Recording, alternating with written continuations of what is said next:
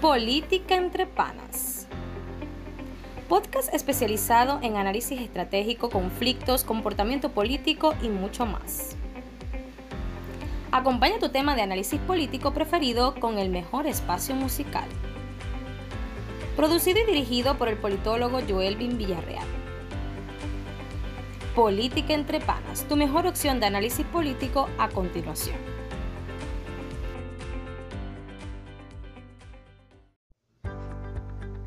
Bienvenidos a una nueva edición de Política entre Panas. El día de hoy estaremos conversando sobre un tema que ha sido polémico esta semana. Nos referimos, por supuesto, al asunto de el anuncio del presidente de Colombia, Iván Duque, con respecto a la vacuna o a la implementación de la distribución de la vacuna en Colombia. En ella se especifica que la migración ilegal venezolana estaría excluida. Asimismo, estaremos conversando un poco sobre la situación de los migrantes venezolanos en Trinidad y Tobago. Hicimos una pequeña encuesta en nuestras redes sociales, tanto Twitter como Instagram estábamos haciendo la siguiente pregunta. ¿Está obligado el Estado colombiano a suministrarle la vacuna contra el COVID-19 a los migrantes venezolanos? Específicamente, ¿tiene una obligación moral el Estado colombiano, una obligación eh, jurídica o una obligación política de suministrarle la vacuna a la migración ilegal proveniente de Venezuela. En tal sentido, también pudiéramos hacernos la siguiente pregunta. ¿Está obligado el Estado de Trinidad y Tobago en recibir a todos los refugiados ilegales que llegan a sus costas? Para abordar esta temática, entrevistamos a tres eh, personajes de la política venezolana, de la real política venezolana, eh, que nos darán, por supuesto, su punto de vista con respecto a estas cuestiones. Bien, tenemos con nosotros para responder a estas interrogantes al eh, doctor Eric Fuentes. Eric Fuentes es exiliado político venezolano radicado en Chile y es asimismo productor del programa de YouTube y así llegamos hasta aquí. Eric Fuentes, bienvenido a este nuestro espacio. Te comento, el gobierno de Colombia ha dicho que no va a proveer de vacunas a los inmigrantes ilegales provenientes de Venezuela.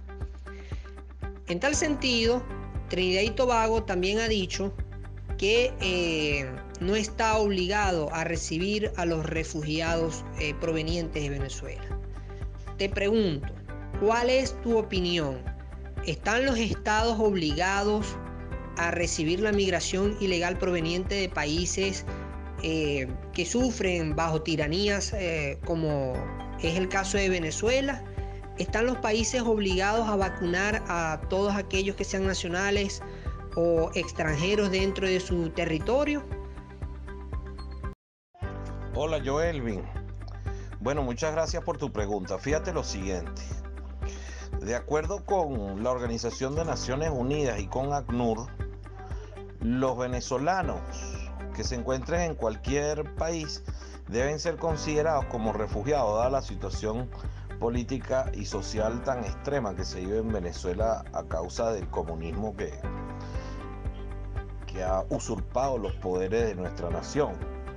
Entonces, en ese sentido, eh, los venezolanos que están en esos países están en condición de refugio. Luego, cuando vamos al, asunto de la vacunación, fíjate que no debería ser un problema para los estados, dado que el ACNUR tiene el presupuesto para el auxilio a los refugiados venezolanos alrededor del mundo.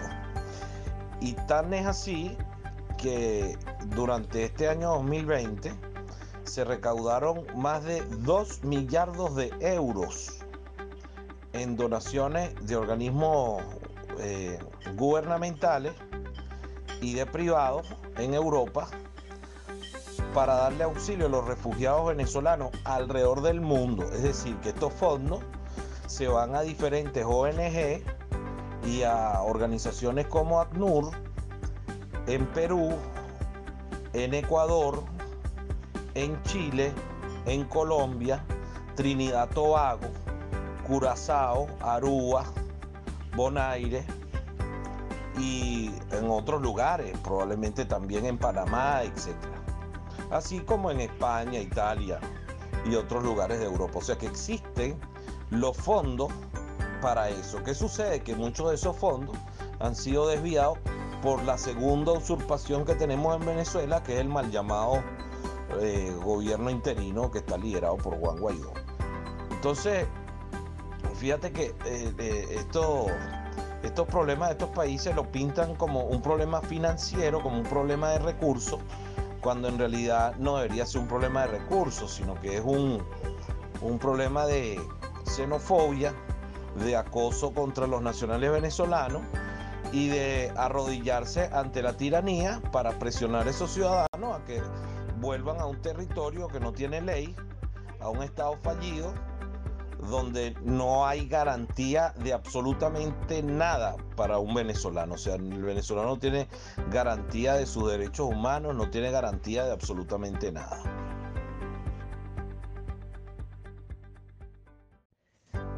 Muchas gracias Eric por tu respuesta.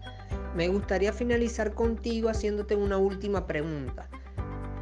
¿Cabe la posibilidad de que pudiésemos estar en presencia de un negocio eh, que en este caso eh, sería impulsado por algunas ONGs, por algunos este, entes corruptos de los gobiernos, eh, un negocio que estaría utilizando a los refugiados venezolanos como excusa para poder obtener este financiamiento de organismos multilaterales. Bueno, eso también es parte de una realidad. Fíjate que una de las razones por las que no se consigue la, solución internacional, el apoyo internacional para lo que hay que hacer en Venezuela, que es la recuperación a la fuerza del territorio y de los poderes públicos, para poder comenzar a darle orden y darle a Venezuela un gobierno decente que comience a generar todas las acciones necesarias para que nos procuremos un futuro mejor no se terminan de concretar, porque se han dado cuenta que la, situación del refugiado y de la migración venezolana es un gran negocio. ¿Es un gran negocio en qué sentido? Bueno, en cualquiera de las fronteras circulan millones de dólares producto de todas las acciones ilegales que, acompañan la, migración venezolana. ¿Por qué razón? Bueno, en primer lugar porque el venezolano dentro del territorio no tiene derecho a la identidad. Ese es un derecho vulnerado.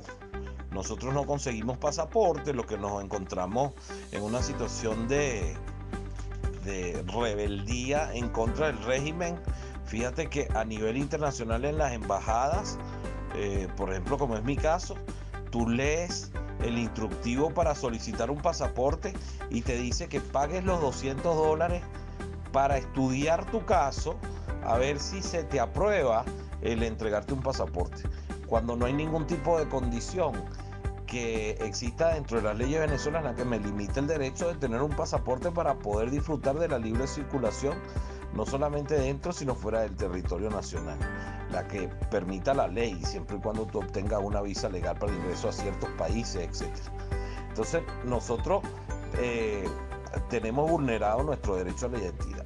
en otro eh, en otro sentido, con respecto a lo que tiene que ver con la migración a Colombia, Ecuador, Perú, el, venezolano se ha convertido en un gran negocio, porque entonces tú tienes que pagar eh, para cruzar, tú tienes que pagar para prácticamente todas las cosas que, necesites. Entonces se convierte en un negocio sumamente rentable. Aparte, para los organismos eh, internacionales como son ACNUR, también es un gran negocio porque existe el presupuesto para la ayuda, como hay casos que, he denunciado en mi programa eh, con evidencia. Entonces le ofrecen a las personas tres ayudas y lo hacen firmar unos papeles donde aparentemente le dieron las tres ayudas y están las fechas y todo. Y cuando la persona busca la segunda o la tercera ayuda no existen. esos dineros ya se han perdido.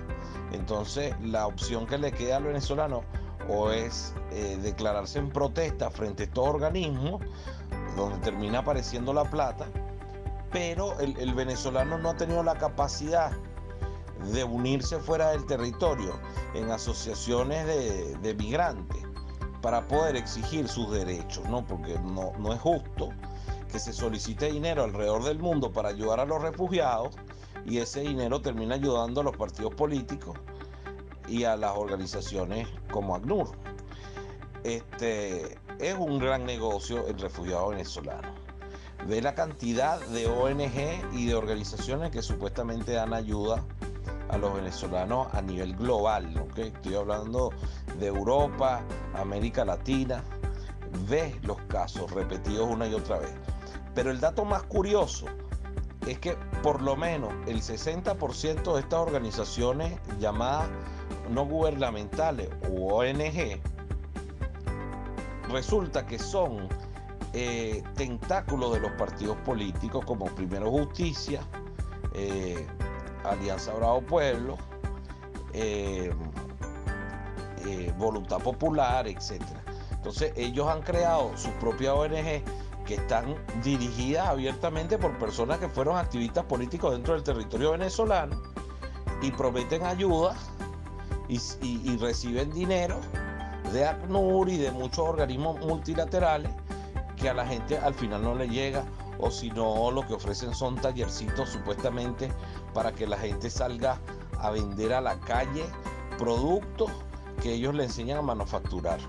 ¿ok? Entonces es una situación realmente vergonzosa que amerita el estudio, el análisis de una organización seria de, de migrantes venezolanos que tenga una representación limpia, que no pertenezca a ninguno de los partidos políticos y que pueda alzar la voz no solamente ante los medios de comunicación, sino también a través de estos organismos multilaterales como son la, Organización de Estados Americanos y, y la Organización de Naciones Unidas. Porque lo que está sucediendo con el dinero que se recoge en nombre de todos nosotros los venezolanos que estamos fuera del país, que muchos como yo no vamos a solicitar esas ayudas porque no las requerimos, pero los que las necesitan tampoco las reciben. Entonces al final estamos enriqueciendo la misma clase política que se enriqueció en Venezuela con la destrucción de todo lo que ya nosotros conocemos.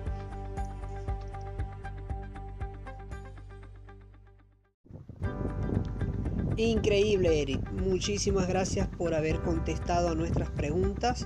Y a continuación, entonces, tenemos en línea a Yossi Cruz. Yossi Cruz es ciudadana americana de origen venezolano y actualmente es candidata al Congreso de los Estados Unidos de Norteamérica. Coméntanos, Yossi, con respecto al tema que hemos estado eh, tratando el día de hoy que si están obligados los colombianos a darles vacuna a las personas ilegales o mejor dicho invasoras en Colombia, no. Que si están obligados Trinidad y Tobago a dar eso, no. Que si está obligado Colombia a, darles eso, no. ¿Por qué no van a México y tratan de decirle a los mexicanos que tienen que ayudar específicamente a todas esas personas para que ustedes vean cómo los mexicanos les van a pintar la paloma de la paz? Si ustedes van a México y tratan de imponerse en México, se los digo desde ahorita, México es uno de los países más exigentes y más estrictos en cuestiones de leyes de inmigratorias. Es decir, ellos es verdad que no se las andan por las ramas, ellos van directamente al grano. Pero entonces cuando los mexicanos llegan aquí a Estados Unidos, ellos exigen y exigen y exigen lo que no pudieron exigir en su país. ¿Qué quiero decir con esto? Los venezolanos, muchos venezolanos tienen el concepto equivocado. Llegan exigiendo en otros países lo que no fueron capaces de exigir en su propio país de origen. Entonces, ¿qué pasa? Eso crea una distorsión de las responsabilidades de un país. Este, una cosa es llegar uno a un país de visitante o de pasar como forastero o simplemente pasar y seguir. Pero otra cosa es quedándose y causar problemas, exigir y exigir y exigir. Esa es la nueva mentalidad comunista, socialista, globalista. Y tenemos que despertarnos de esa situación, porque a la larga nuestras naciones van a ser destruidas. Ya Venezuela fue destruida por la mentalidad eh, cubana, ahora es por la mentalidad islámica, porque son los que están tomando control de Venezuela. Ya se están moviendo para Colombia. Esos venezolanos que se mudaron para, para Colombia van con esa mentalidad de dependencia del gobierno y de exigencia. Y entonces ya eh, ese, esa fortaleza de, que teníamos en Colombia se va a ir desboronando y así sucesivamente. Ese es el plan, ese es el plan que tienen eh, los globalistas con los Estados Unidos cuando están exigiendo las fronteras abiertas. ¿Por qué? Porque al venir con fronteras abiertas, Bien, se viene todo tipo de, de personas con todo tipo de mentalidad y precisamente no vienen a adaptarse y asimilarse, sino lo que vienen es a cambiar a los Estados Unidos. ¿Por qué? Porque quieren convertir a los Estados Unidos en el país de donde ellos vinieron, pero no se dan cuenta que al cambiar, eh, al tratar de cambiar a los Estados Unidos, al país de donde vinieron, van a destruir al país. O sea, es una, es una situación muy complicada de explicar, pero así es como yo lo veo. Una persona que llega de un país a otro sin el permiso de ese país, sin que ese país le dé permiso, eso se llama invasión, ¿ok? Eso se llama invasión. Lamentándolo mucho, los venezolanos tienen que aprender, tienen que madurar y tienen que entender que donde van llegando no pueden imponerse y simplemente tienen que seguir las reglas de los países. Si en Colombia dicen que tienen que tener, arreglar sus papeles, que tienen que tener identificación, tienen que ser personas porque tienen que existir. Si ustedes se metieron en Colombia de forma ilegal, ustedes no existen como personería jurídica. Entonces tienen que seguir las leyes, tienen que seguir los reglamentos para que puedan ser tomados en cuenta. De lo contrario, pues están viviendo en el limbo. Mi nombre es Josie Cruz, soy la candidata aquí por el distrito número 4 de Georgia en Estados Unidos. Soy americana de origen venezolano y esa es mi interpretación de lo que significa seguir las leyes de los países.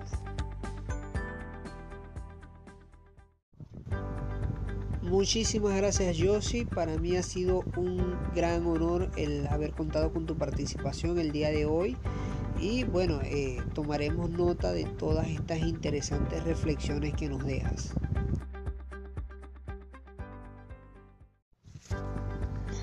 Bien amigos, finalmente contamos entonces también con la participación de Enio Daza. Enio Daza es uno de los mayores representantes de la derecha en Venezuela. Actualmente Enio se encuentra exiliado en la ciudad de Miami Enio desarrolló importantes proyectos eh, en Venezuela, como por ejemplo eh, el proyecto político eh, de carácter autonomista región de Balmar. Adelante Enio, coméntanos.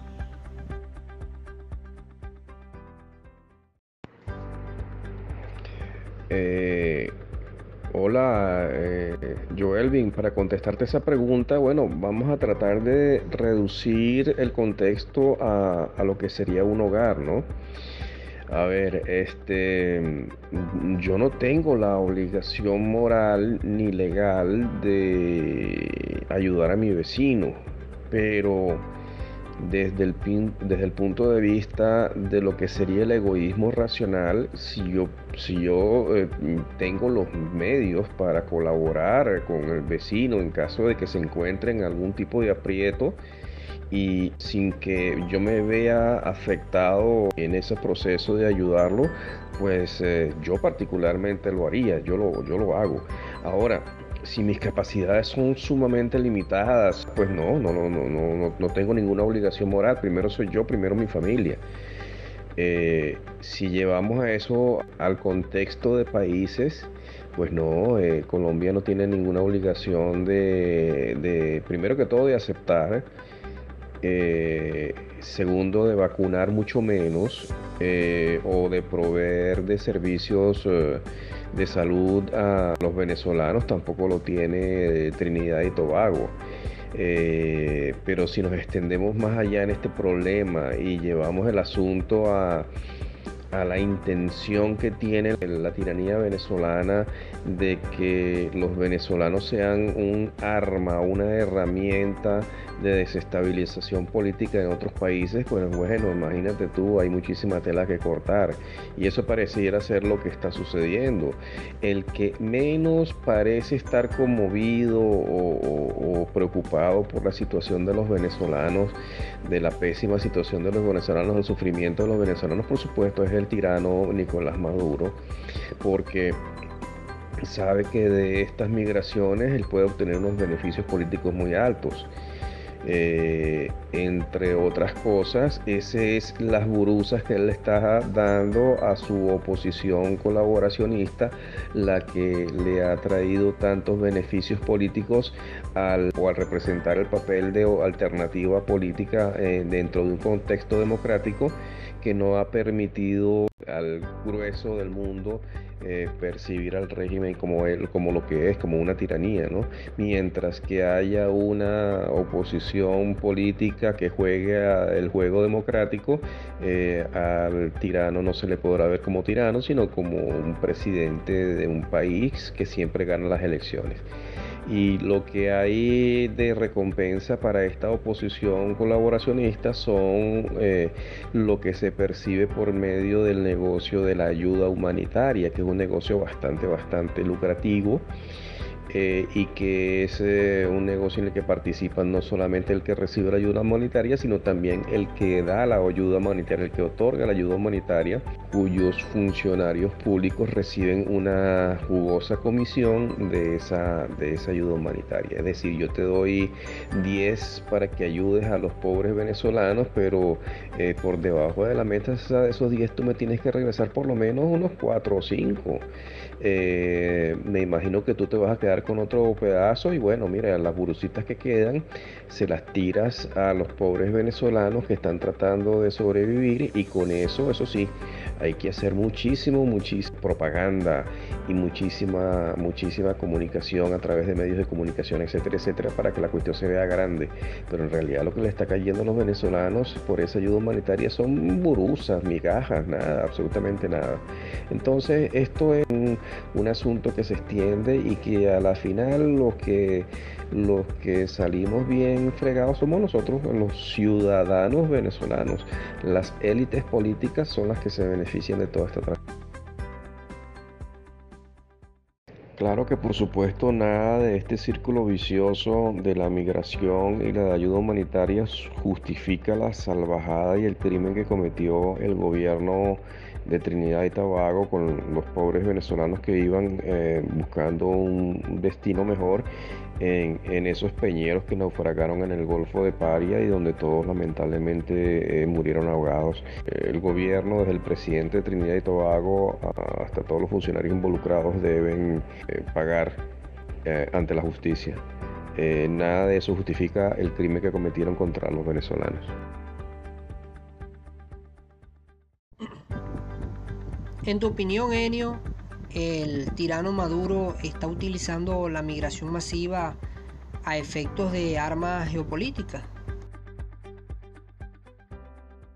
Hace ya bastante tiempo, creo que antes de la guerra de Siria, ya incluso con los resultados de la, guerra de Irak, eh, se, se comenzó a ver la utilidad bueno, desde el punto de vista de ellos, ¿no? Eh, se comenzó a ver la utilidad política de los grandes flujos migratorios hacia países específicos para hacerles colapsar sus sistemas de servicios de salud y prevención básicos, como por supuesto las xenofobias y todas esas reacciones naturales ante, ante estos flujos migratorios excesivos y de impacto, es decir, eh, flujos migratorios de, de muchas personas en poco tiempo. Eh, y como te digo, desde hace tiempo se está eh, observando la utilidad de esta herramienta para la desestabilización, desestabilización política interna en, países que vemos que se está llevando a cabo y que parece que tiene su origen desde este grupo elitesco de multimillonarios que se reúne en la población del pueblo de Davos, de Davos en Suiza, ¿no? lo que se llama el, el Foro, Foro Económico Global. Eh, y bueno, eh, parece que ha venido dando resultados y esto es lo que estamos viendo ahora eh, en varios países. Ahora nos tocó a nosotros los venezolanos. Bien amigos, esta ha sido la ronda de preguntas.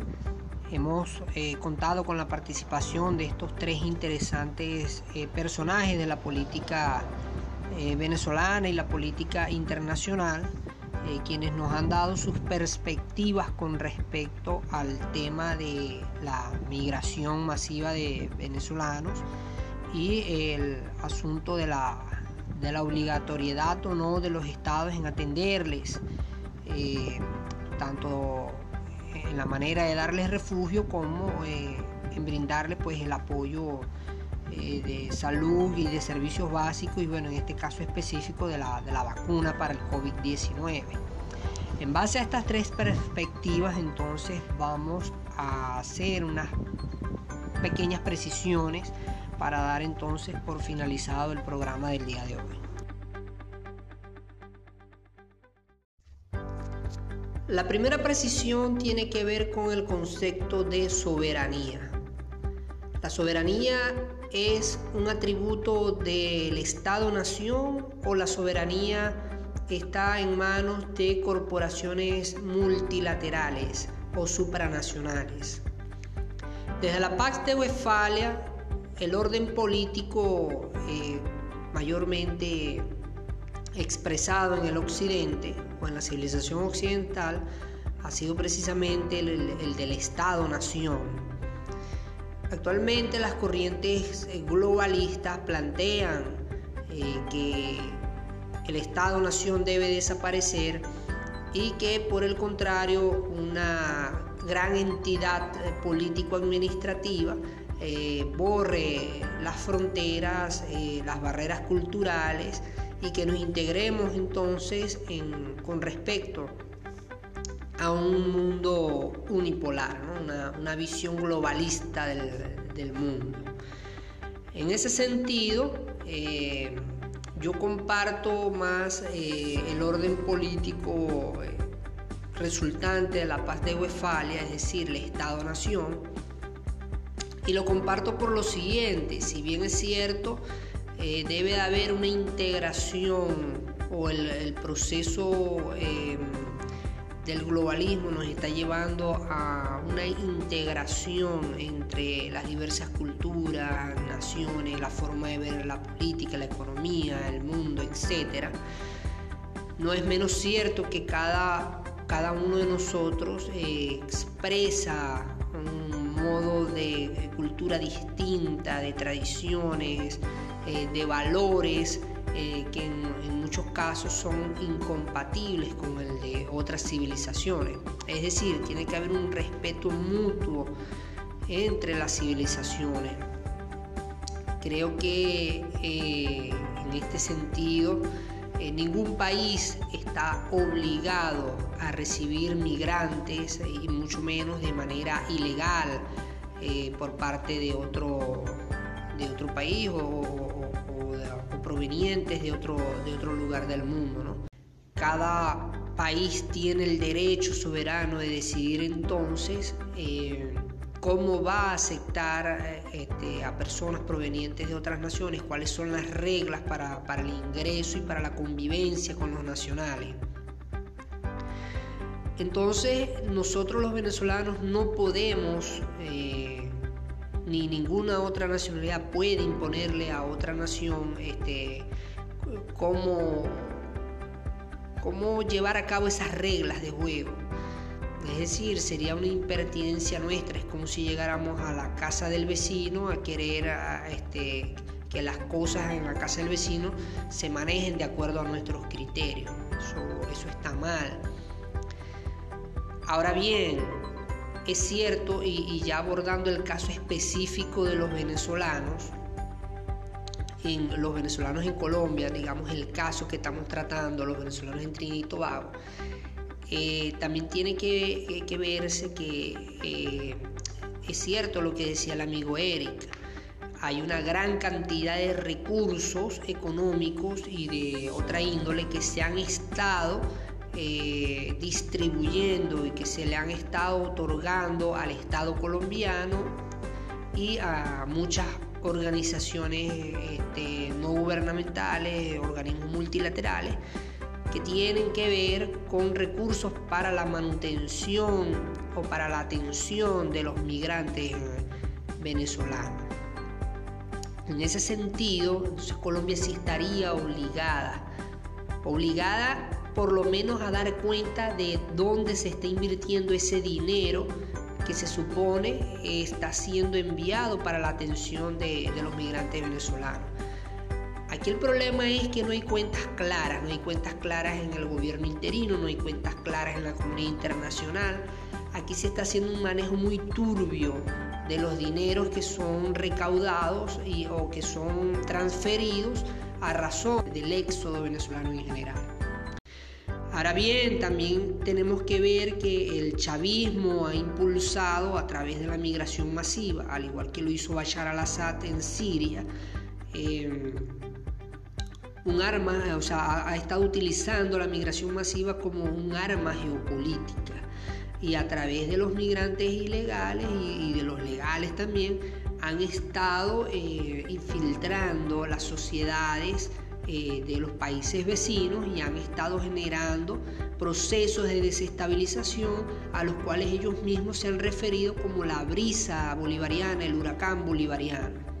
No es eh, casualidad que, por ejemplo, en Chile, en Argentina, en Bolivia, en la propia Colombia, en Brasil se han dado situaciones eh, donde eh, los venezolanos han estado participando activamente, ya sea en asesinatos selectivos, en, secuestros, intentos de secuestro de la disidencia en el exterior. Eh, han estado participando activamente en procesos de disturbios y, han servido de catalizadores también a, la movilización social que se ha dado en muchos de estos países. Entonces eso también tiene que tomarse, eh, tiene que tomarse muy en cuenta. Eh, con respecto a Trinidad y Tobago, por supuesto, hay, y estaremos de acuerdo, que hay leyes internacionales, pactos internacionales que se han firmado. muchos de ellos yo no estoy de acuerdo con esos pactos, en otros sí. Eh, precisamente atendiendo el concepto de soberanía nacional. Hay pactos de estos que violentan el, concepto de soberanía nacional y que nos coloca en una posición eh, que a simple vista pareciera tener una, buena intención, pareciera tener que es algo positivo, que se está, eh, eh, digamos, desarrollando, pero realmente no lo es así. A largo plazo va a traer consecuencias negativas, nefastas ya lo vemos, por ejemplo, en el caso de los medios de comunicación. Los medios de comunicación para 1983, 50 eh, compañías tenían el 90% de los medios de comunicación del mundo. Hoy en día vemos que solo 6 compañías tienen el, el 90% de los medios de comunicación del mundo y eso ha generado eh, toda una serie de paradigmas geopolíticos, eh, de problemas asociados, eh, donde la realidad que se impone es la realidad que los dueños de los medios quieren, quieren imponer. Asimismo, entonces tenemos un pequeño ejemplo de hacia dónde va el proceso del, eh, del globalismo, que dicho sea de paso, también hay que eh, abordar a este respecto que globalismo y globalización son dos temas distintos. Globalismo es la manifestación política que ya hemos mencionado eh, con respecto a crear organismos multinacionales, supranacionales, en base a este, una cultura común, un gobierno global común, es decir, un nuevo orden mundial que en mi opinión es, totalitario, eh, es nefasto y traerá muchas consecuencias negativas. Y por el otro lado tenemos entonces globalización como proceso espontáneo de relaciones interculturales, de relaciones económicas eh, integrales, eh, que es un proceso que eh, ha ido acrecentándose a medida que la tecnología también avanza, este, pero que por supuesto no se diferencia mucho de, ese movimiento político globalista. Es decir, el, Estado-Nación, quienes defendemos el Estado-Nación, no nos oponemos a la globalización, al proceso de globalización. Eh, a nuestra opinión, pues tiene mucho, eh, es un orden natural que se está desarrollando y que trae muchísimos beneficios para la humanidad. En lo que nosotros no estamos de acuerdo es en ese concepto globalista de que sean organismos eh, multiculturales, supranacionales, los que les digan a los países este, cómo tiene que ser el comportamiento dentro de sus propios países. Eso va a generar un choque civilizacional fuerte, eh, interno primero y que también se va a manifestar de forma externa. Esa es la gran reflexión que nosotros debemos hacer con respecto a esta situación de los venezolanos. Eh, comparto que ha sido un crimen, un crimen de Trinidad y Tobago eh, con respecto a, que allá hay un negocio también de fondo que tiene que ver con la trata de blancas, que tiene que ver con drogas, tiene que ver con toda una serie de mafias y que por supuesto a muchos de los funcionarios de ese país están involucrados y eh, por ello pues también hay, razones que tienen para poder desviar la, la atención, ¿no? Eh, ha habido, por supuesto, violaciones allí graves, eh, pero también tiene que estudiarse, es decir, esa visión eh, buenista de que al, inmigrante, ya sea venezolano, ya sea que venga de Siria, del norte de África, de donde venga, se le tiene que atender incluso mejor que, que al propio nacional. Yo no estoy de acuerdo con eso. Creo que cada uno de nosotros debemos respetar las reglas que otras sociedades se han impuesto este, a sí mismas, se han dado a sí mismas para su convivencia. Nosotros no podemos ir a violentar este, el orden jurídico, político, social, económico de, las otras naciones. Creo que mi mensaje a la migración, yo también fui migrante, yo estuve exiliado este, durante algún tiempo en Colombia. Puedo dar fe que, por ejemplo, yo no recibí un solo centavo de ayuda mientras estuve, mientras estuve fuera. Este, trabajé muy duro, eh, pero yo llegué a ese país de manera legal, yo cumplí con los requisitos que ese país me, pedía para estar allá y en cuanto no pude cumplir con esos requisitos, pues yo, me devolví, yo respeté el orden jurídico de ese, de ese país, ¿no? por mucha necesidad que uno tuviera. Entonces es mi mensaje a la migración venezolana, compórtense, este, hagan las cosas bien, respeten, porque en la medida que nosotros respetemos vamos a ser respetados igualmente. Y este, vamos a hacer una revisión exhaustiva de, estos organismos multinacionales, supranacionales, eh, que utilizan en nombre de, nuestra desgracia este,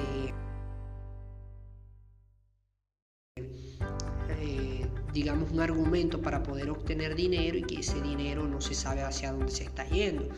Y también, por supuesto, revisar este, si ese orden jurídico internacional está trayendo efectos positivos para la humanidad o efectos negativos.